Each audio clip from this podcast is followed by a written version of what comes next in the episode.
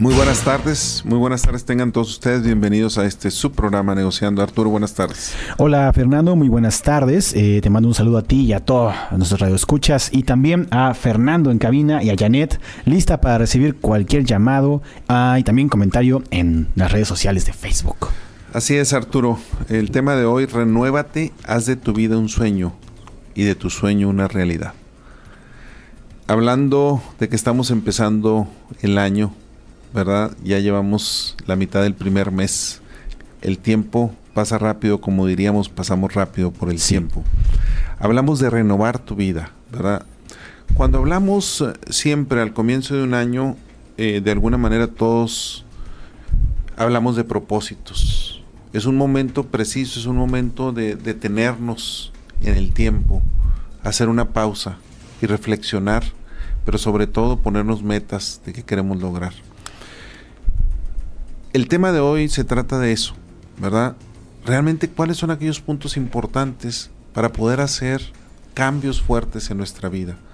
Realmente es un periodo importante, es un año de mucha trascendencia para nuestro país y necesitamos tener una atención plena, estar enfocados en cómo podemos hacer los cambios empezando por nosotros mismos, Arturo, a final de cuentas. Fíjate, yo sé que no te gustan mucho las estadísticas, Fernando, pero según la empresa, una empresa de investigación aquí en México llamada Eras de la Demotecnia, para el 2018, 92% de los propósitos que nos habíamos planteado para el año nuevo no se van a cumplir.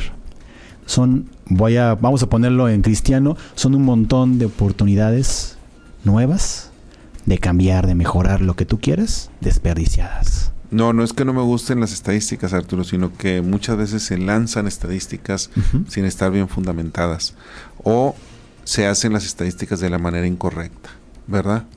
Este, te voy a poner un ejemplo muy sencillo, este, nomás para que me salga un poquito del tema rápidamente. Eh, si hay un proceso, ¿verdad?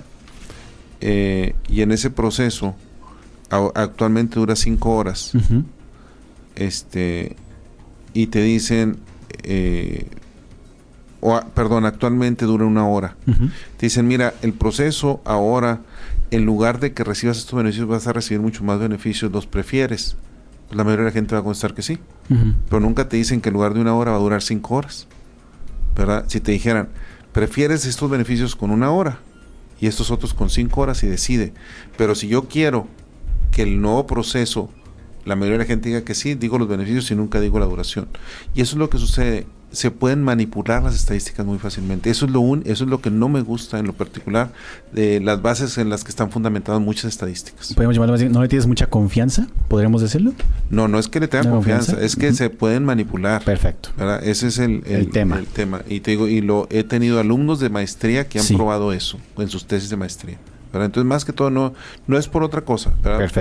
podemos mencionar estadísticas y todo, pero siempre con reserva por de la manera como son este como son manejadas. Sí, así es. Excelente.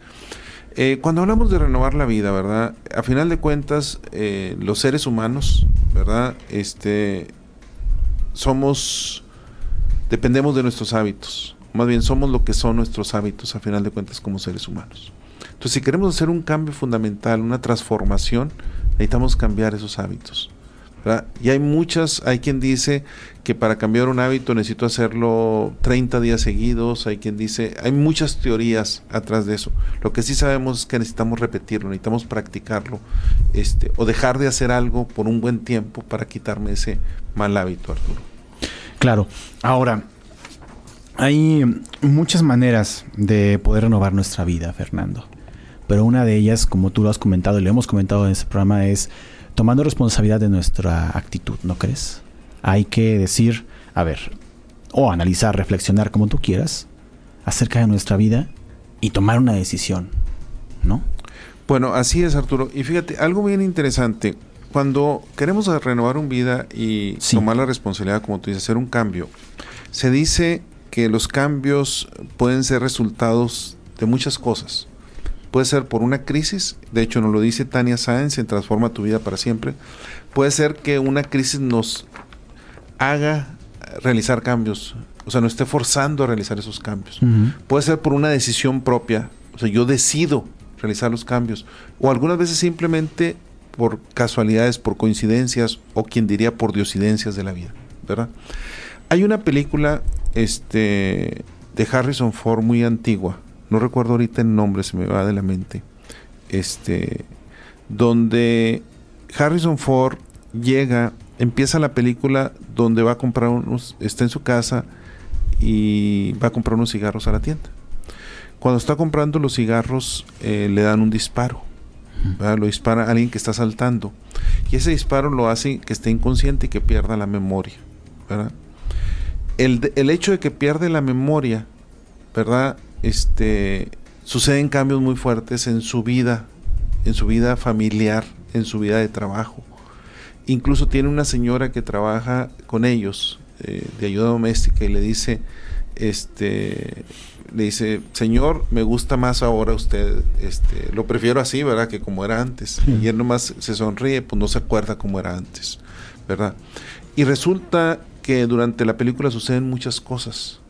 Suceden cosas donde la esposa está muy contenta, este, ahora que él está así, eh, como que está más en la casa, etcétera, eh, se vuelve a integrar la familia de alguna manera.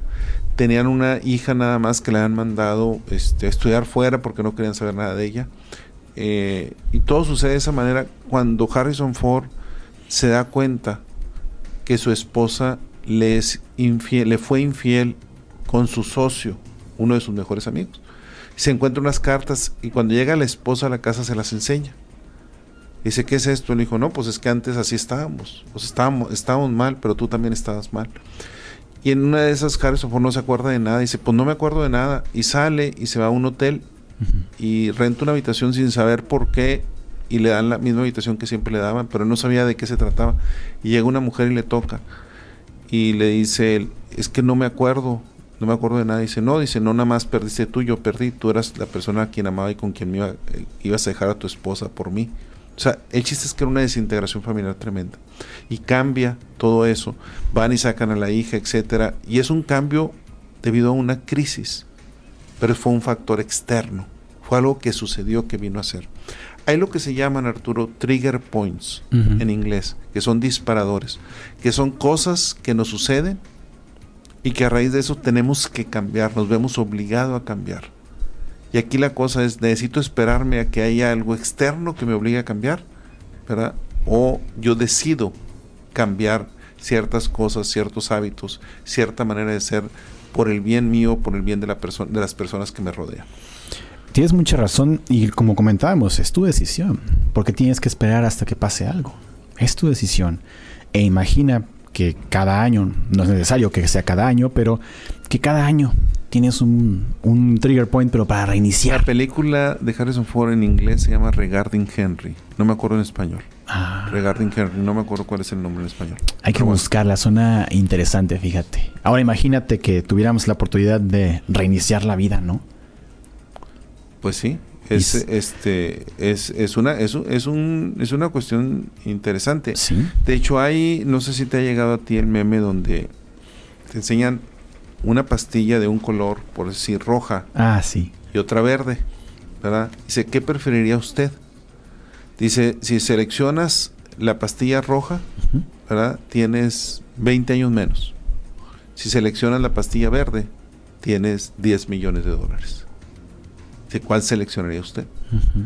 Y es una pregunta, este, lógicamente sabemos que no sucede, pero es interesante la reflexión que puedes hacer y depende de la edad que tengas, depende del dinero que tengas, depende de muchísimas cosas, Arturo. Este, interesante el tipo de familia que vienes, este, son muchas cosas eh, para la decisión que tendrías que hacer en, si eso fuera posible. Y es un reto interesante el tener que replantearse el hacer cosas. Sin embargo, muchas de las estadísticas o información nos señala que a veces cuando tomamos la, la, la decisión de cambiar, queremos hacer cosas que en realidad podrían no ser reales o factibles a un largo plazo.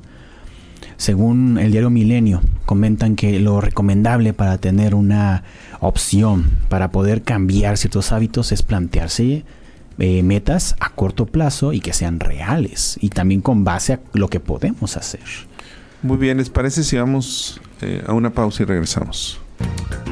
Renuévate, haz de tu vida un sueño y de tu sueño una realidad. Arturo, mencionábamos hace un momento de que muchas veces a la hora de hacernos un cuestionamiento en nuestra vida, necesitamos de alguna manera, para hacer un cambio real, conocernos primero.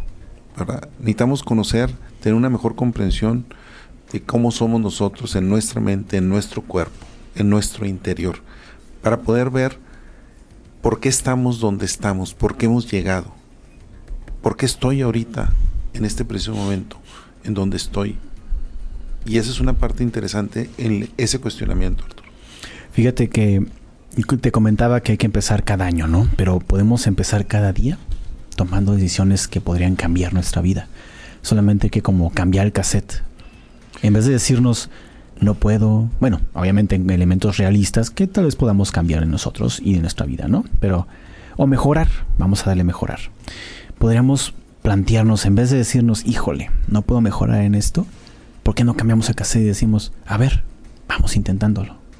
Ahora, Arturo, tú acabas de mencionar algo interesante. Cuando hablamos de tomar decisiones, para mí una de las cuestiones que más afecta nuestra cultura, eh, en el sentido de cómo somos, es el hecho de que nos da miedo tomar decisiones. O me da miedo tomar decisiones. Y no, no lo quiero poner fuera, externo. Pero hay que recordar que no tomar una decisión es tomar una decisión, a final de cuentas. Y hay que vivir con esa eh, es el resultado de esa decisión. Así es. Lo difícil no es tomar decisiones, sino vivir con las consecuencias. Sí. Eh, la capacidad de tomar decisiones nos va a ofrecer la posibilidad de crear un mejor mundo, a final de cuentas, de poder tener un, más oportunidades de hacia dónde queremos ir. Y esa es una cuestión interesante. Regina Marco y muchos otros autores nos dicen, renuévate de cuerpo, mente y espíritu, el proceso de cambiar. ¿Verdad? Eh, Josefa del Real nos dice eh, que primero empecemos por nosotros mismos. Dice, para tener una nueva vida debes empezar por ti mismo. Y al empezar por ti mismo nos da algunos consejos, ¿verdad? Y así muchos otros autores de qué debemos cambiar, ¿verdad?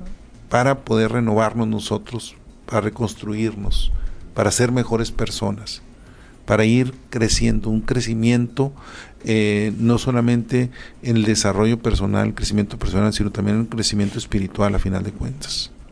Sí. Ahora, lo que también comentas y lo comenta Josefa del Real es que obviamente todos vivimos con muchos problemas. El enero siempre, por ejemplo, tiene este, serios problemas económicos para muchas personas, por eso lo llamamos la cuesta de enero, ¿no? Y sin embargo hay personas... Porque no sabemos administrar. Exactamente. Porque no sé administrar me cuesta. Y huimos de ese problema de administración, ¿no crees? Y es uno de los principales problemas también, que no estamos cambiando a veces nosotros mismos. Huimos de los problemas, huimos de la relación que no está funcionando, huimos del problema económico que nos está afectando y no queremos verlo. No ahorramos, no tomamos decisiones, no prevemos. ¿Te parece si empezamos con algunos puntos importantes para nuestros radioescuchas relacionados de qué hacer, ¿verdad? Este, para tener una mejor vida, una nueva vida, una vida diferente, para transformar. Adelante. ¿Verdad? Uno de ellos, eh, ya lo hemos visto en otros programas, Arturo, donde muchas veces, uh, o donde hay personas que de alguna manera nos roban energía. Los tóxicos. Así es. Y yo puedo ser tóxico para alguien, ¿eh? porque también siempre lo ponemos fuera de nosotros. Yo puedo ser tóxico para alguien. Y es muy válido que esa persona dice, yo no quiero nada contigo porque me robas energía. Entonces, lo que tenemos que hacer es, si una persona o una relación que yo tengo con alguien de algún tipo es adecuada o no, o me está haciendo perder tiempo, me está robando energía, es, y uno de los consejos principales, deja de pasar tiempo con aquellas personas que no son adecuadas para estar relacionadas contigo. este, y eso es, no es fácil eh, algunas veces dejar ir, ¿verdad?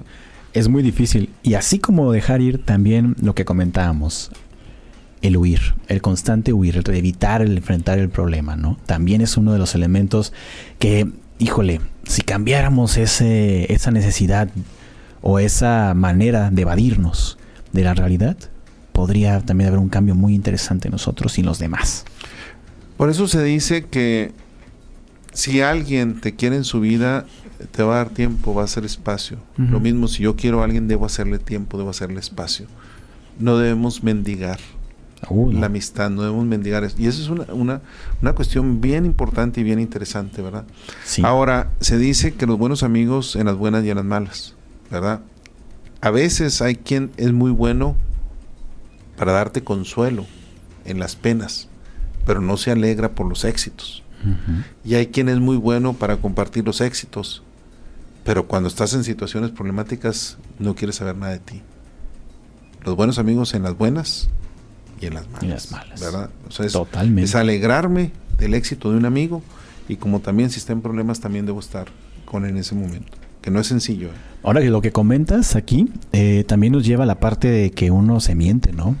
Prefiere mentirse. El autoengaño y el evitar eh, muchas veces sacarle la vuelta a lo que se dice. Le saco la vuelta a los problemas, evito los conflictos. Y no se trata de no tener conflictos en las relaciones, en la vida. O sea, la vida está llena de conflictos. Totalmente. Está llena de situaciones problemáticas. Y se trata de cómo los enfrento, cómo los negocio, cómo trabajo con ellos, cómo lo platico, cómo lo dialogo. Pero no se trata de evitarlos. El hecho de evitarlos, lo único que es como, es como meter este, la basura debajo de la alfombra. se va acumulando, tarde o temprano explota tarde o temprano no lo puedo ocultar más. Entonces, no debemos de huir de nuestras situaciones conflictivas, de nuestros problemas, sino debemos enfrentarlos a final de cuentas. Claro, totalmente. Y esto va eh, tanto para la parte física, lo que son los problemas monetarios, lo que tú quieras, también va para la, la, parte personal, relaciones que no se están, este, como tú dices, no están sumando, nos restan, nos quitan, no nos permiten ir adelante. Y eso es parte también de huir de los problemas, es parte de dejar de mentirse, es parte de todos esos elementos que no nos damos cuenta o nos damos cuenta, pero no queremos hacerles caso. Ahora, Arturo, otra cosa, tienes mucha razón en eso, y otra cosa que no es fácil mencionarlo, eh, hay situaciones en donde ves que alguien ha estado en puestos importantes y todo el mundo lo quiere. Este es válido, pero muchas veces me ha tocado ver eh, que es porque no tomó decisiones difíciles y, cuando llega alguien más a su puesto, pues se encuentra con problemáticas tremendas. Dice, tengo dos opciones, las dejo igual para el que sigue después de mí, las voy escondiendo y para quedar yo bien, o las enfrento y va a haber personas que no están de acuerdo y que van a estar molestas conmigo. ¿Verdad? No somos monedita de oro a final de cuentas. Y es una cuestión bien importante porque se, a muchas se tienen que tomar decisiones que pisan callos, que molestan. Y es importante, si quiero hacer realmente el trabajo y si quiero que mejore la organización, si quiero que mejore donde estoy. Entonces, esa es una parte, no podemos huir de los problemas, tenemos que enfrentarlos. Ahora, vamos, vamos viendo una contraparte, Fernando. Tú comentas un, un puesto directivo, pero digamos que tú eres un colaborador en un área y estás viendo errores y tu jefe no los ve por X o Y razón. No los ve, se los ocultan, por ejemplo. Otras personas cercanas a ti, colaboradores, le ocultan problemas. Hasta que, como tú dices, hay un estallido, ¿no? La bomba. Ok. Tú como colaborador que aprecias tu trabajo o aprecias tu empresa, porque es importante apreciarlo a pesar de todo, hay que apreciar lo que tenemos. Debes hablar tal vez, ¿no? Debes este, ser sincero con tu jefe, decirle, oye jefe, ¿sabes qué? Pasa esto y esto y esto. Hay que evitarlo. No puedes huir o no deberías huir. Sí, ahora ser sincero, este, ser asertivo. Sí. No más que con respeto. Claro. Porque hay quien dice, es que yo soy, es mi manera de ser, soy eh, muy bravo, digo las cosas así, así, y, falto al respeto. No se vale, ¿verdad? No. O sea, es con respeto. Esa es la parte, la parte importante. Estoy de acuerdo en lo que mencionas. Sí. Ahora, a final de cuentas, eh, se dice que no podemos mentirle a todos ni puedo mentirme a mí mismo. Y tal vez se dice, se puede mentir este, a una sola persona, este, muchas veces, pero no se puede mentir a todos todo el tiempo. ¿verdad? A final de cuentas, entonces, ni me puedo mentir a, mí, mentir a mí mismo, que es lo más importante el autoengaño, el hacerme ver, no, pues yo creo que sí, incluso el, un lavado de cerebro personal, este, para creerme las cosas, cuando sé que algo está mal, y está mal en mi vida, está mal en las relaciones familiares, está mal en mi empresa, etcétera, este, debo de trabajar fuertemente y hacer los cambios que en mí se necesitan hacer para poder solicitar los cambios de los demás. Sí, y tarde o temprano la, salir, la verdad puede salir, fíjate. Ahora, Eh, también hay un elemento muy interesante, fíjate que lo comenta Josefa del Real, y es dejar tus necesidades al último. Hay madres, hay padres que dejan de ser individuos que, bueno, sí, ponen las necesidades de sus hijos primero, pero se olvidan a veces de las mismas. Y personas ya adultas incluso, que por alguna razón toman esa decisión y les afecta. Es el síndrome de no seguir la mascarilla de oxígeno en los aviones. Ah. ¿Qué es lo primero que te dicen en el avión? No tome, no saque la mascarilla. No, la mascarilla de oxígeno dice primero póngaselo pues, usted. Ah, perdón, perdón. Y luego a cualquier otra persona que necesite ayuda. Y es las necesidades de nosotros no las podemos dejar al último. Si las dejas al último, a final de cuentas estás afectando a las demás a largo plazo. Si las necesidades prioritarias tuyas las satisface, vas a ser mejor persona que puede servir mejor a los demás, a los que te rodean, a tus hijos, a tus familiares, a tus amigos, a tus colaboradores. Entonces, esa es una cosa vital, ¿verdad? No digo también el ser egoísta, que dejas todo, que soy el yo-yo y todo para mí, todo para mí, no. Híjole, no. Pero es una parte bien importante, por eso yo siempre hago la relación con la mascarilla de oxígeno. En el avión no te dice, este, primero te la tienes que poner tú, tienes que estar bien tú. Y por eso es trabajar en uno mismo, por eso es la parte interior, por eso es la parte de conocerme a mí mismo, para poder ser mejor persona y para poder exigir o para poder que los demás cambien, necesito cambiar yo primero. Así es. Y como has dicho, no podemos eh, tomar decisiones por otros, tenemos que hacernos responsables y de lo único que somos responsables es de nuestra actitud. Una de las frases anónimas, ayer era inteligente y quería cambiar el mundo. Hoy soy sabio y me cambio a mí mismo. Está relacionado con esto. Está claro, totalmente. Fíjate que ahora que mencionas esto de cambiarse a sí mismo, me viene a la mente que muchos de esos problemas que hemos hablado es porque la gente está pensando en el pasado y se queda en ese pasado, ¿no? En el yo era rico, o yo tenía mucho dinero, o yo era popular, o yo era, ¿no? Intentaban ser algo tal vez que ni siquiera eran ellos mismos.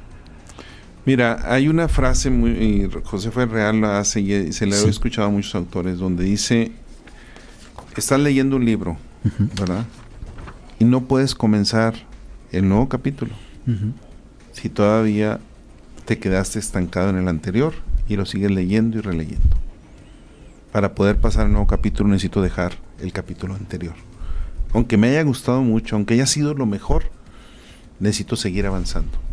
Desgraciadamente, cuando mucha gente vive en el pasado, ¿qué es lo que sucede? Es como ir manejando y ir viendo por el espejo retrovisor.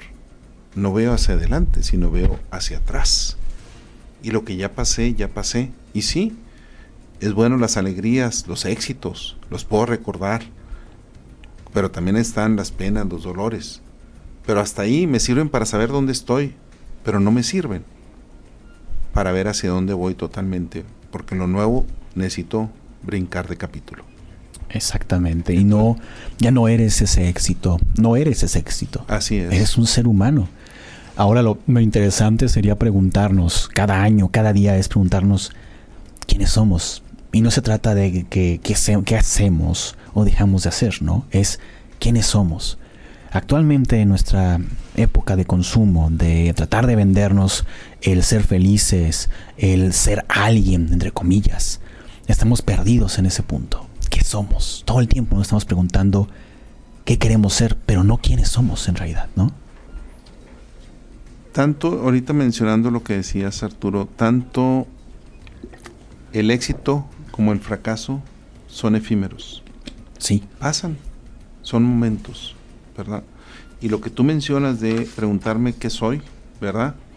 Es muy importante, pero también es no engañarme y no tratar de mostrar de ser alguien que no soy, ¿verdad? El síndrome del impostor, donde muchas veces trato de ser el impostor y demostrar algo que no soy, para agradar a alguien, para agradar a los demás, aunque me cueste a mí interiormente engañarme a mí mismo para poder ser lo que otros quieren que sea, cuando realmente estoy, va en contra de mi ser, en contra de mi persona, y es una parte muy importante. Muy bien, pues Arturo, vamos a una pausa, regresamos en un minuto. Muchas gracias por continuar aquí en Negociando. El tema de hoy, renuévate, haz de tu vida un sueño y de tu sueño una realidad. Arturo, quiero mandar saludos a Juan Carlos García Bárcala en Mérida, donde me contesta eh, de una manera interesante, Juan Carlos, este, donde dice realmente los buenos amigos en las buenas y en las malas. Un gran amigo de hace mucho tiempo, exalumno mío. Eh, Rubén Quiroz, también que nos está escuchando en la Universidad Autónoma de Guadalajara, Alicia Salinas en Monterrey, Sandra Durán en Salamanca, Gabriela Romo en Ecuador, Raúl Villarreal en Monterrey, Marcela Corbia aquí en Guadalajara y Marcela García en Monterrey. Un gran saludo a todos ustedes. Eh, hablando de renovarnos, hablando de qué cosas debemos hacer con nosotros mismos. Eh, ya mencionábamos el, de, el hecho de no aferrarnos al pasado, Arturo. Mencionábamos el hecho de dejar de mentirnos, sobre todo a nosotros mismos. aparte de no mentir a los demás, a nosotros mismos. De dejar de pretender ser lo que no somos, ¿verdad? Sí. Demostrar lo que no somos. El dejar de evitar los problemas, los conflictos, o sea, no los evitemos, sino enfrentémoslos. Este, se vale equivocarse, Arturo.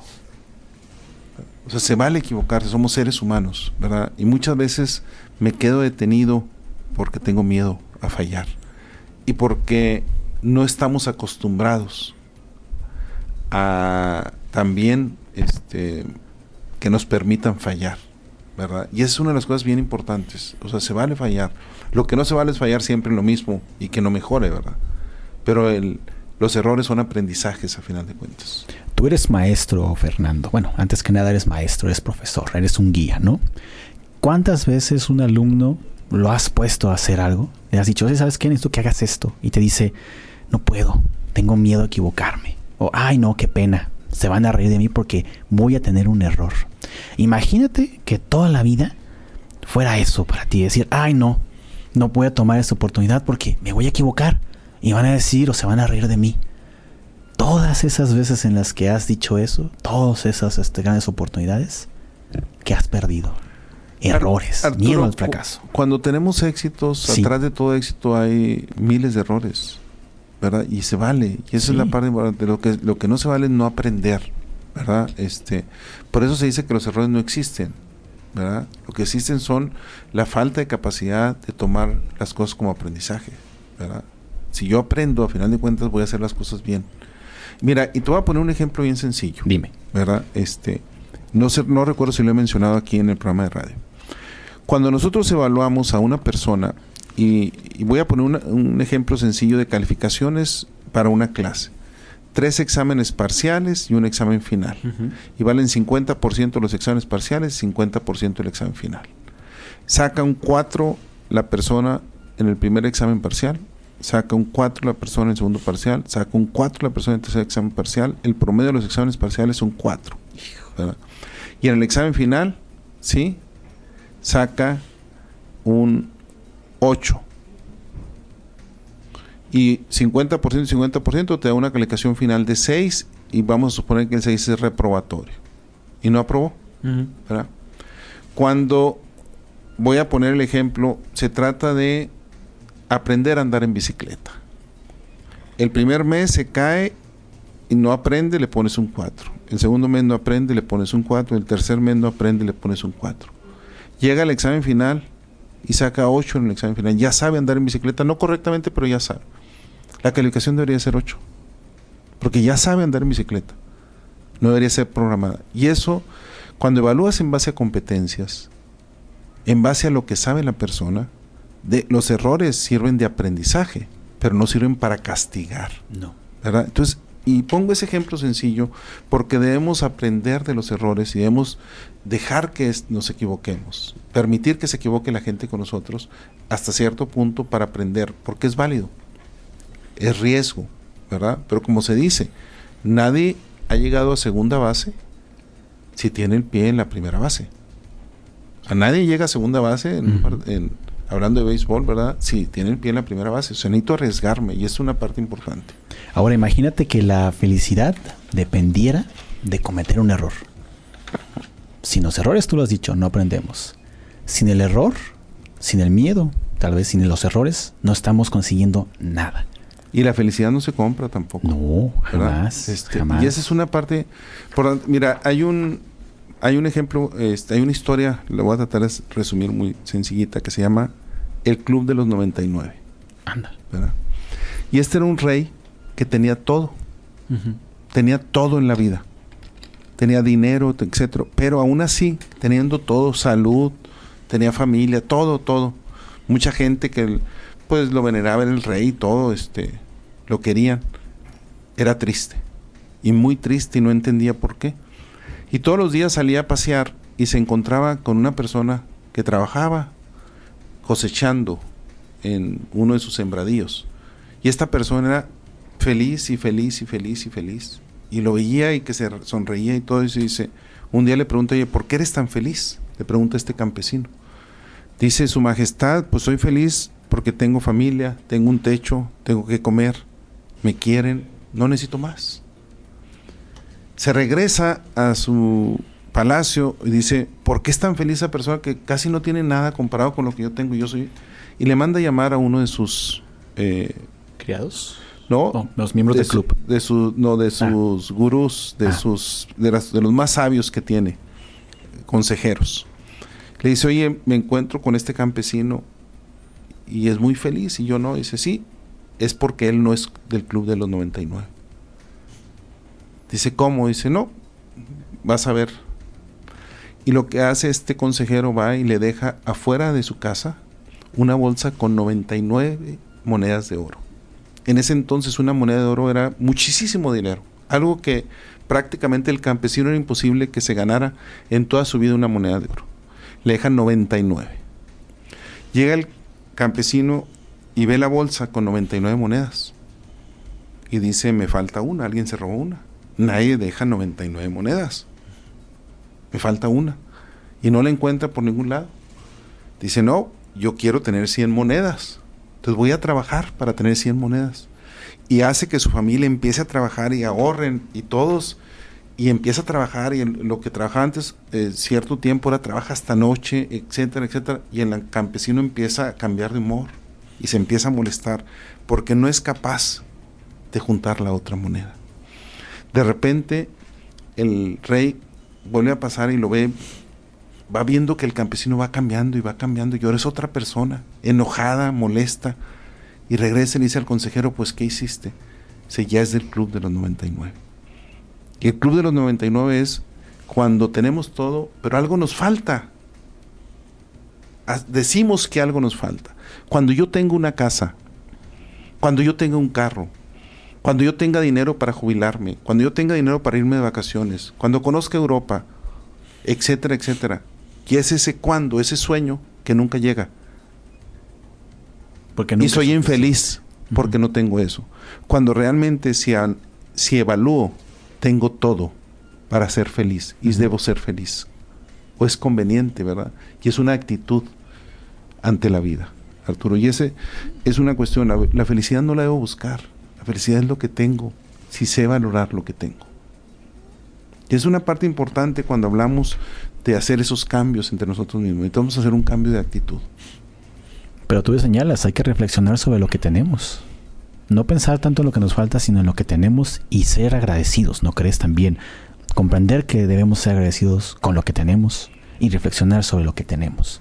Ahora, hay gente también que no busca comprar la felicidad, sino busca comprar la felicidad a través de otros. Que es una sí, yo trato de buscar una pareja sí. que me va a hacer feliz esa pareja. Exacto. O incluso trata de agradarle a todo el mundo porque cree que esa es la felicidad. Y que todo el mundo feliz conmigo para ser popular o para sentirme contento conmigo mismo. Y también es como tú siempre comentas, es un error. Nadie es monedita de oro, ¿no? Así es. Y la otra cosa es, este, si yo no soy feliz con quien soy, como soy, no la voy a encontrar en ningún lado. Con nadie, con nadie ni y voy a buscar una relación con alguien, tampoco lo voy a encontrar. Y esa es una cuestión que es bien importante. También necesitamos dejar de ser pasivos. No nos va a caer, no nos van a caer las monedas del cielo. No me voy a ganar el primer lugar en un maratón si nunca corro. O no, ni siquiera me voy a ganar la medalla de terminar el maratón si nunca corro. necesitamos actuar ¿verdad? Necesitamos actuar. ¿Qué queremos lograr? ¿Qué queremos de nuestra vida? No me puedo quedar sentado en la sala esperando que alguien me toque y que me llegue con un billete de lotería donde me gané la lotería y soy rico. Y eso es mi sueño. ¿verdad? Debo actuar, debo ponerme las metas, debo buscarlas. Tú mencionabas al comienzo de este programa que el 92% de los propósitos no se logran. Sí. ¿Por qué crees que sea, Arturo? Son varios factores. Eh, uno de ellos es que no se planea de manera adecuada, se tienen metas que son imposibles, o también se cree que no se está listo para poder alcanzar esa meta, para ser feliz. Imagínate, hay gente que cree que no merece ser feliz. Así es, y es siempre autoengaño. Hay gente que de alguna manera sabotea, bueno, voy a ponerlo mi persona, saboteo el tener éxito, porque no estoy preparado para tener éxito. y si tengo fracaso, sé que me van a abrazar y que me van a decir, pero el tener éxito yo me saboteo a mí mismo porque no estoy preparado, porque creo que no lo merezco como tú decías. Así es. Y es una cuestión interesante de analizar. Y eso se traduce en relaciones familiares, se traduce en relaciones de pareja, se, traduce, como tú comentabas, en financieras, en este, incluso de, estudio. Te ha tocado. Gente que dice, no, es que yo no puedo pasar esta materia porque soy tonto. O mi, mi mamá decía que soy muy distraído y ¿sabes qué? No puedo, no puedo, no puedo, no puedo. Saboteo. Así es. Muy bien, ¿te parece? Damos una pausa y regresamos. Adelante. Muy bien, muy bien Arturo. Este, bueno, quiero mandar también un saludo, me dice Carlos Pantoja. Yo también estoy aquí. Este, saludos Carlos aquí en Guadalajara, Adriana Laureano, también aquí Laura García Quiroga. Excelente. En, en Monterrey. Empezamos por nosotros mismos para renovarnos. ¿verdad? El tema de hoy, que ya nos quedan unos cuantos minutos, Arturo, es sí. renuévate, haz de tu vida un sueño y de tu sueño una realidad, ¿verdad? Cuando nos llegan oportunidades, muchas veces las dejamos ir, porque siento que no estoy listo. Pero nunca vamos a estar listos, Arturo. Nunca vamos a estar listos. Siempre va a faltar algo. Me tengo que arriesgar con lo que tengo. Lo que pasa, como tú mencionabas, me digo a mí mismo, no puedo, este, no quiero salir de mi zona de confort. No es fácil salir de la zona de confort.